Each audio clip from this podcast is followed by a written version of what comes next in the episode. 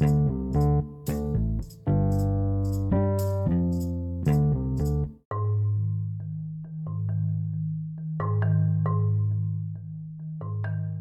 大家好，欢迎收听真心欧北共，我是佑真，我是走路的人，我是 Amo。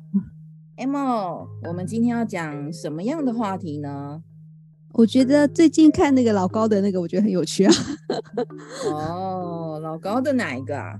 他最近不是有哎，上礼拜还前前阵子不是有放一个那个胎内记忆的那个，我觉得非常非常的有趣。哦，对，那个其实是我们老高放的那个那一天的隔天，我们好像也做了疗愈嘛，对不对？哦，对对。而且我们那一天在做疗愈的时候，我记得那一次，其实我在帮你处理的时候，其实也有处理到类似的恐惧。对，然后那时候你是说，这个是小孩出生之前会有一个，呃，你在我身上看到了所谓的那个什么传送门的恐惧嘛，对不对？对，还蛮有趣的，还蛮有趣的，其实很有趣。我我嗯、呃，一般来讲啊，正常来讲，为什么我们会说？前三个月怀孕的时候都是比较不稳定的，因为那个时候其实，如果我今天是以西塔这边的概念，或是其他的比较偏灵性的一些系统的概念，可能都说过类似的话，就是，呃，小孩子在前三个月的时候，其实灵魂没有真，还没有真的进去。嗯，嘿，对，在那个时候，我们都还是在准备我们的身体。嗯，然后灵魂到。觉得哎，这个身体真的是他要的，他觉得 OK 了，他才确定他要进来。然后在灵魂要进到那个肚呃妈妈的肚子，妈妈的肚子就像一个传送门。嗯，其实我们每次在做历史层的时候，有一些历史层的挖掘，其实地球上有非常多、非常多、非常多的传送门，不只是妈妈的肚子是传送门。那有的时候我们要去经历过，呃，比方说你要去看你的。一些过去的事情，或是呃一些历史的一些片段，其实我们也是透过传送门过去看。哦，对，所以有时候我会跟你们说，你可以是透过灵魂碎片的方式下去看嘛，我有时候会请你们、嗯、邀请你们进入灵魂碎片的方式。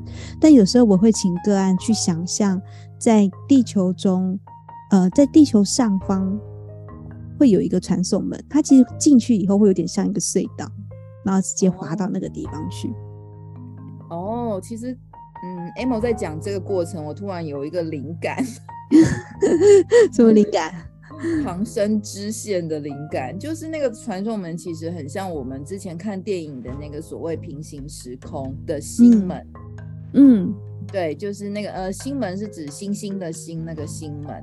就是我们在看那个多重宇宙，那个奇异博士的多重宇宙，那里面的那个女主角不是她会看到一个星门，然后她跳进去就到另外一个时空。那我自己刚刚听 Amo 在讲的这过程里，我觉得这个星门，这个这个跨越时空的隧道就很像这个传送门，对不对？有点像，有点像，因为其实你切过去就是在完全的不同的时空之中了嘛。嗯嗯，对。然后你通常我们都会锁定说，你一定要在呃你要去的地方，要是在那个很关键的位置，不然那个时空太长。哦，对，就是自己可以其实是可以设定你要去哪一个时空的，对，某对某个某个状态。尤其是呃，我跟 Amo 在西塔疗愈的过程里面，我们每一次的看见，其实也都是透过传送门，对不对？对，我我有时候也会想。想一件事情，我上次在上七阶的课的时候，我也觉得很有趣。我们在讲那个黑洞，其实你黑洞的时候，它会去扭曲一些时空。不过这一趴我没有到非常非常的肯定，但我有时候会有一种感觉，其实我们黑洞在我们要透过一层一层的、一层一层一层上去，在我们在寻找神的那个过程，是不是也很像在经过很多个传送门那种感觉呢？对啊，对啊，其实也是，就是。每一层像 Amo 常说白白的光，那个每每一层其实都有一个门，然后如果我们去想象那个画面，它就有点像是一个走在云端的阶梯，然后那个那个每个每个阶梯上面都有个门，然后你打开就是另外一个时空。对，在那个老高的那个 YouTube 上面，他说的是很像溜滑梯，小朋友要。入胎，灵魂要入胎到妈妈肚子里，他是用溜滑梯溜进去的。哦，对，而且不太好溜。我记得他那一次讲，我觉得还蛮有意思的。然后他那个 U，他那个故事里面还有两个人一起溜，然后有一个人溜特别慢，嗯、一个人溜特别快。对，还蛮有趣的。而且我我其实之前在解读的时候，我以前有解读过很有趣的画面，是那种呃。有的人要来到这个地球上之前，你我会很明显的感觉到，哎，他的那个溜滑梯真是特别长、特别高，而且只有他一个人。我还会看到他们好像有点像是先上某一种那种手扶梯的那种感觉，那种电的手扶梯，然后再从那个很高的地方那样滑滑滑下来。可是有的人真的就一个人。真的就一个人，那我也有看过那一种非常大量，然后大众的那一种溜滑梯，然后整个一整片的，你会看到同时很多人往下溜的那一种，它可能到后面还会再分歧，可是在最前半段，在最前半段大家要走的时候，好，我们要一起 go 的时候，我有看过那种众人的，我就觉得哇，那真是非常有趣的画面啊。对，难怪难怪我对一个，我其实对对香港的一个东西非常有感。你猜一下是什么？香港的什么东西啊？对，我现在又开支线了。香不太确定哎，你对香港的什么东西有感？不九九龙塘吗？你在 你在讲溜滑梯的时候，我想到香港香港的那个香港岛很很流行手扶梯。哦，真的吗？它的手扶梯，因为香港的半山很高嘛，然后。嗯呃，半山上半山上面住很多人，所以香港的半山是用一个一节一节的手扶梯接上去。然后我有一点忘记是在西贡还是呃不是西贡，就是北北什么的，就是有有一个香港最长的手扶梯，它是它是可以就是从山上直接坐到山下的手扶梯。哇，那好酷哦！对，好酷哦！你没有，你没有看过，所以你没有印没有概念。我，我没有概念，我连他们那边很多手扶梯都不知道。对，然后我其实很喜欢去走香港的那个半山手扶梯哦，就是因为因为因为半山住很多有钱人嘛，所以然后兰桂坊啊也在那个也也在那个手扶梯的从呃其中一阶，嗯，那。那如果你去想象这个传送门，刚刚 Emo 说这个溜滑梯的概念，我就会觉得，如果你从半山下来，你可能会在呃兰桂坊，你就转你就转车，你就下了手扶梯，oh. 然后你也可以你也可以一路往下，就是感觉就是很多人他从上面开始一起往下走，但是每一个人到他的目的地，他就他就下了那个手扶梯，对，有那种感觉，对，那种感觉。香港呃现在。国境开放了，你有空的话去香港可以。我自己很爱，很爱一个一个手扶梯下，然后去一层一层玩。嗯，对，我觉得有机会应该是可以去试试看的地方。对，但是我会迷路了，我就是永远找不到我上一次去觉得很好玩的那个地方。哦，那就是开发新的地方啊！我觉得在国外迷路本身就是一件很有趣的事啊。对，我曾经有一次去三天，然后我有两天都泡在那个手扶梯的那个旅程里面。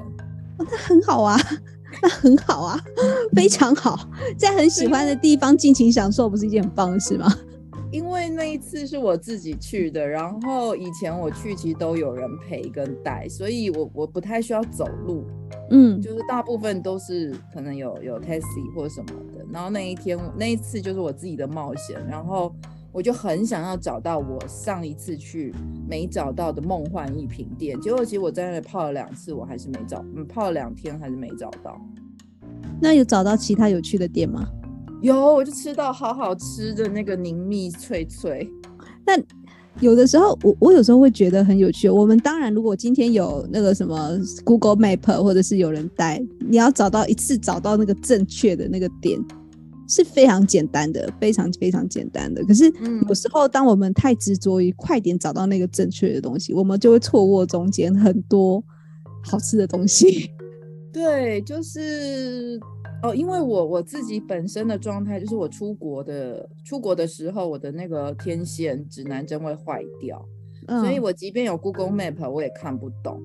哎，我只要到台北，我 Google Map 都看不懂啊。我上次在台大迷路了。哦，这样很台北火车站迷路以后，我在台大迷路呢。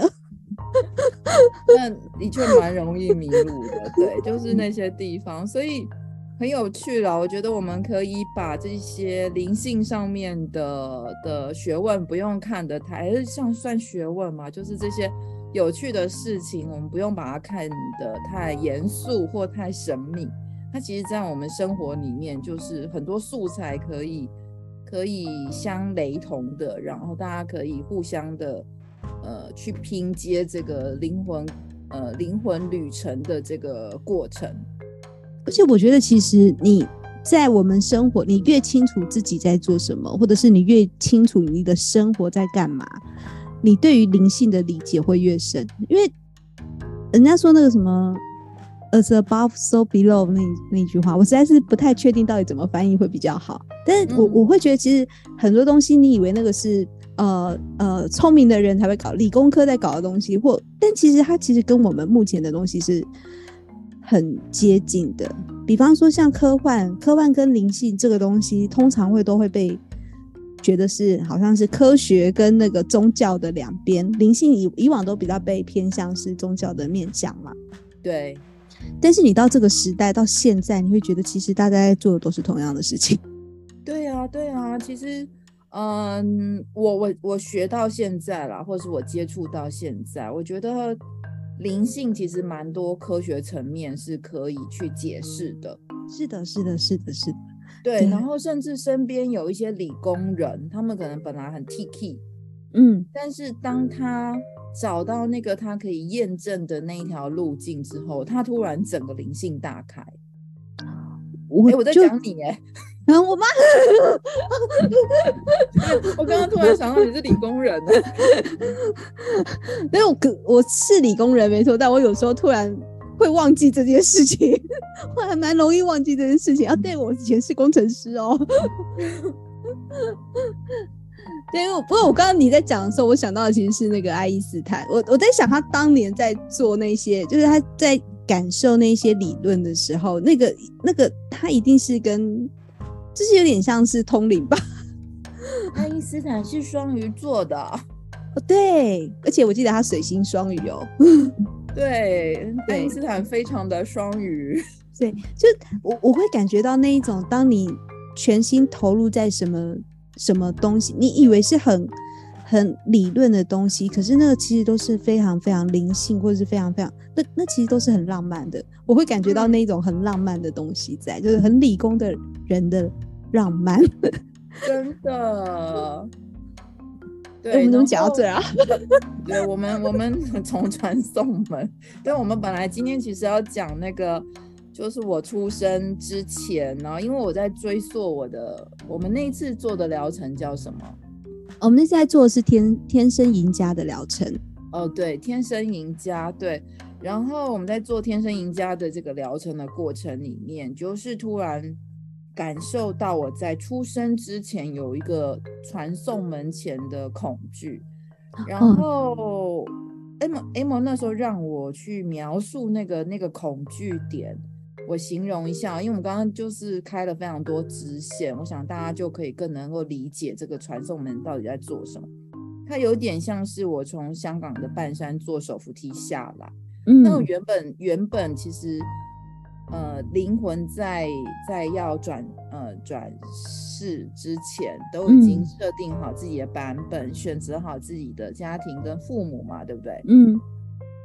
那我选择了一个非常善良的家庭，然后非常有爱跟善良的父母。但是我在这个坐手扶梯或坐溜滑梯的过程里面，我突然发现这个沿路的风景，因为。呃，我们用香港的半山的这个这个手扶梯去形容，大家就更可以理解。因为越越高，其实那个风景越美嘛。然后那个有钱人越多嘛，那个氛围是不一样。可是你知道，那手扶梯到最下面是市场，就是，所以其实很可怕。那因为我们我们如果从下面坐上去，我们就没有那种感觉。可是如果你从上面下来，所以我感受到我在那个溜滑梯或坐手扶梯的过程里面，越靠近地面，越靠近我我父母，我越要入胎，进入灵魂要进入我妈妈的肚子的那个的的时间点，或者是越靠近她的那个状态的时候，我发现天哪，这环境也太糟了吧！我我我有点担心，我住进去会受苦。然后，嗯、然后我就觉得我很天真，就是我怎么没有评估一下这个居住环境？嗯，那坦白说，我小时候我有跟 Amo 分享，我小时候的。呃，家庭环境呃不是很好，我父母没有没有不太会赚钱，对，嗯，然后我们住的环境又在那个南港乐色山旁边，然后据说常常可以闻到乐色的恶臭味，嗯。对，所以，所以我在那个过程里面，就是越靠近地面或越靠近我妈妈的时候，我就觉得天哪，这个环境真的太糟。但我好像也没办法溜回去，没办法，没办法。对，然后可以，其实可以感受到那过程里面开始有抗拒，就是啊，你充满了美好，充满了爱，说哦，我这我领了一份功课，我要去。我这一次很欢天喜地的，看起来是一个很很平凡，然后很善良的家庭，然后我可以叭叭。结果我光是要进入的时候，我就觉得天哪，这是什么环境啊？这样。对，所以我们在追溯这个这个呃某些自我限制的起源的过程里面，其实我们会从这个传送门的过程进去看。对，我那一次做的就是这一个部分的处理。我我记得我在那边其实并没有做太多的挖掘，因为它其实没什么信念。嗯、对，就是你要下来之前，其实没什么，没有太强烈的信念，但真真的是越来越害怕，都是真的，有越来越多很强烈、很强烈、很强烈的恐惧，还有包括你快要滑下来的时候，天哪，我只剩一个人，我跟神的那个连接度是不是就不够了？不像以前那么通天了那一类的，对，就有也会有这一类的恐惧，而且再加上，其实，在我们之前所看过的，呃，对你而言很重要的几世，其实你都是家庭背景比较好的，哎，对，应该是，对，这个是你少数少数说你可你的背景是从一个比较低的起点开始走的。这是你少数比较从从这个地方开始走，所以你还是会有那一些恐惧。可是我记得，我们当我们清理掉那些恐惧以后，我觉得你进去那个传送传送门的时候，我所看到跟所感觉的就变得安定了很多很多。嗯嗯，对，因为他就就是这样啊，就瞬间的恐惧吧，瞬间的恐惧，然后。刚刚在聊过程里面，我也想到，奇怪，今天很想讲香港，是不是很想飞出去？就是 就是我我住在半山的好朋友啊，他、嗯、他是不坐手扶梯的，嗯，他都是直接私家车会送他出门，或者是直接就是轿车，嗯，然后就直接抵达他他要去的地方，他是不敢走那个手扶梯的，因为手扶梯对他来讲。就是会有一种恐惧感，尤其是走到最下面。嗯，对，所以他大部分时间都是打车，或者是会有司机送他。那那我我刚刚可以理解，我刚刚突然可以理解为什么为什么会有这样的过程。嗯，要去很清楚的一点一点看见的一点一点的感受，跟直接到达正确的位置，那个是不一样的。突然觉得很想哭，觉得自己很勇敢，有没有？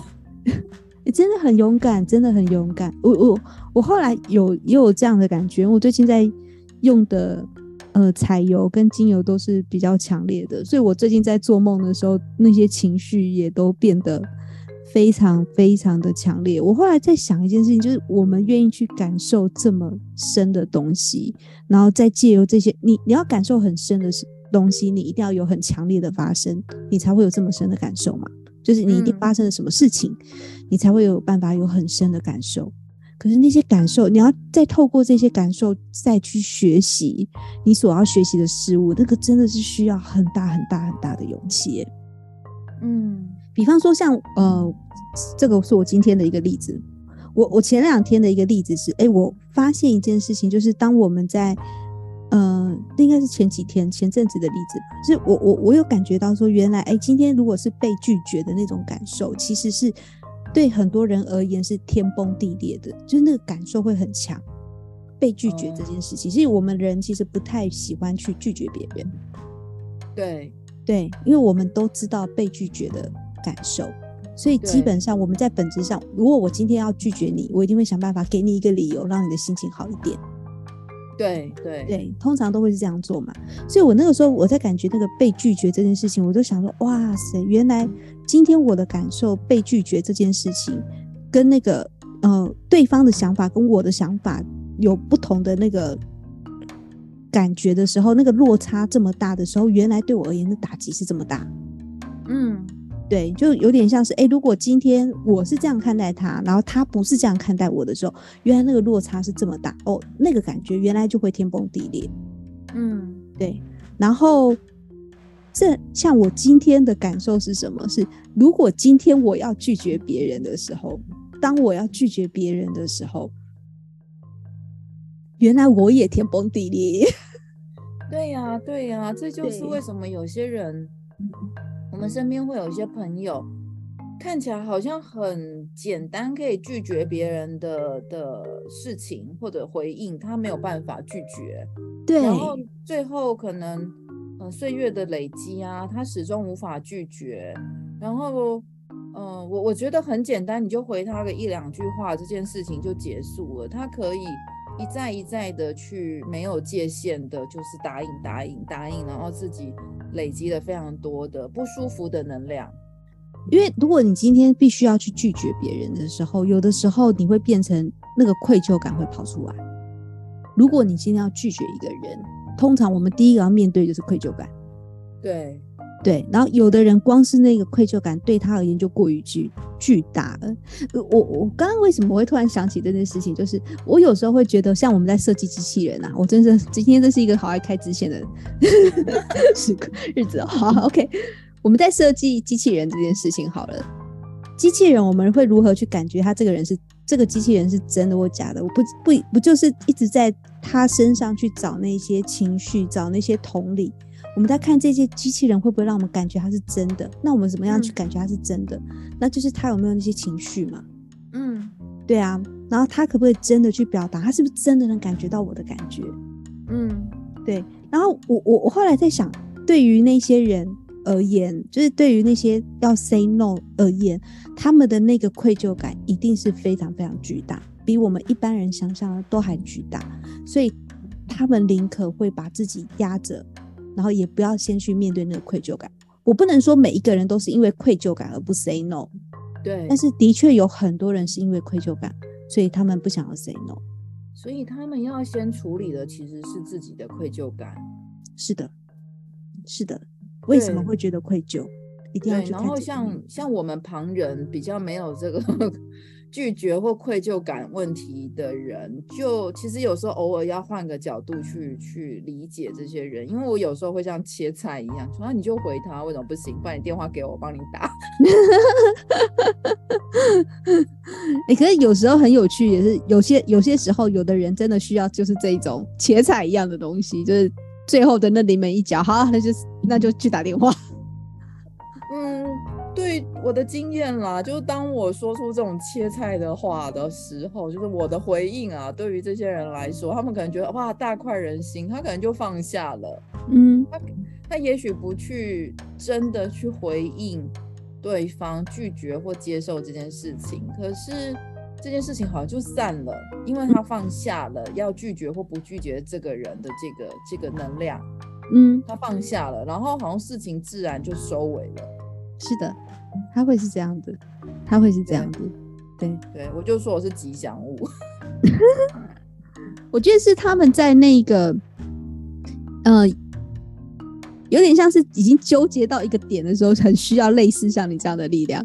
如果你们今天在，如果你今天出现的时间点是他还刚开始在纠结，那个时候你去跟他说这样的话，他不一定听得进去。对对是，对。通常是困一阵子的，这个时候你突然那句话就会让他觉得啊，我醒了。对，就是啊，原来这么简单，就切个菜而已。对对对对对对对对对对对对对。对，对、啊，每个人切菜不用管它一定要很整齐嘛，歪歪扭扭，反正只要切断就可以吃嘛。没错，然后放到水里面都是在煮啊。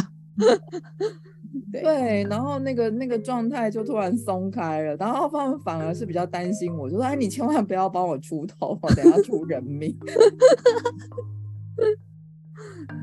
对，就会是这样。我觉得这个还蛮有趣的。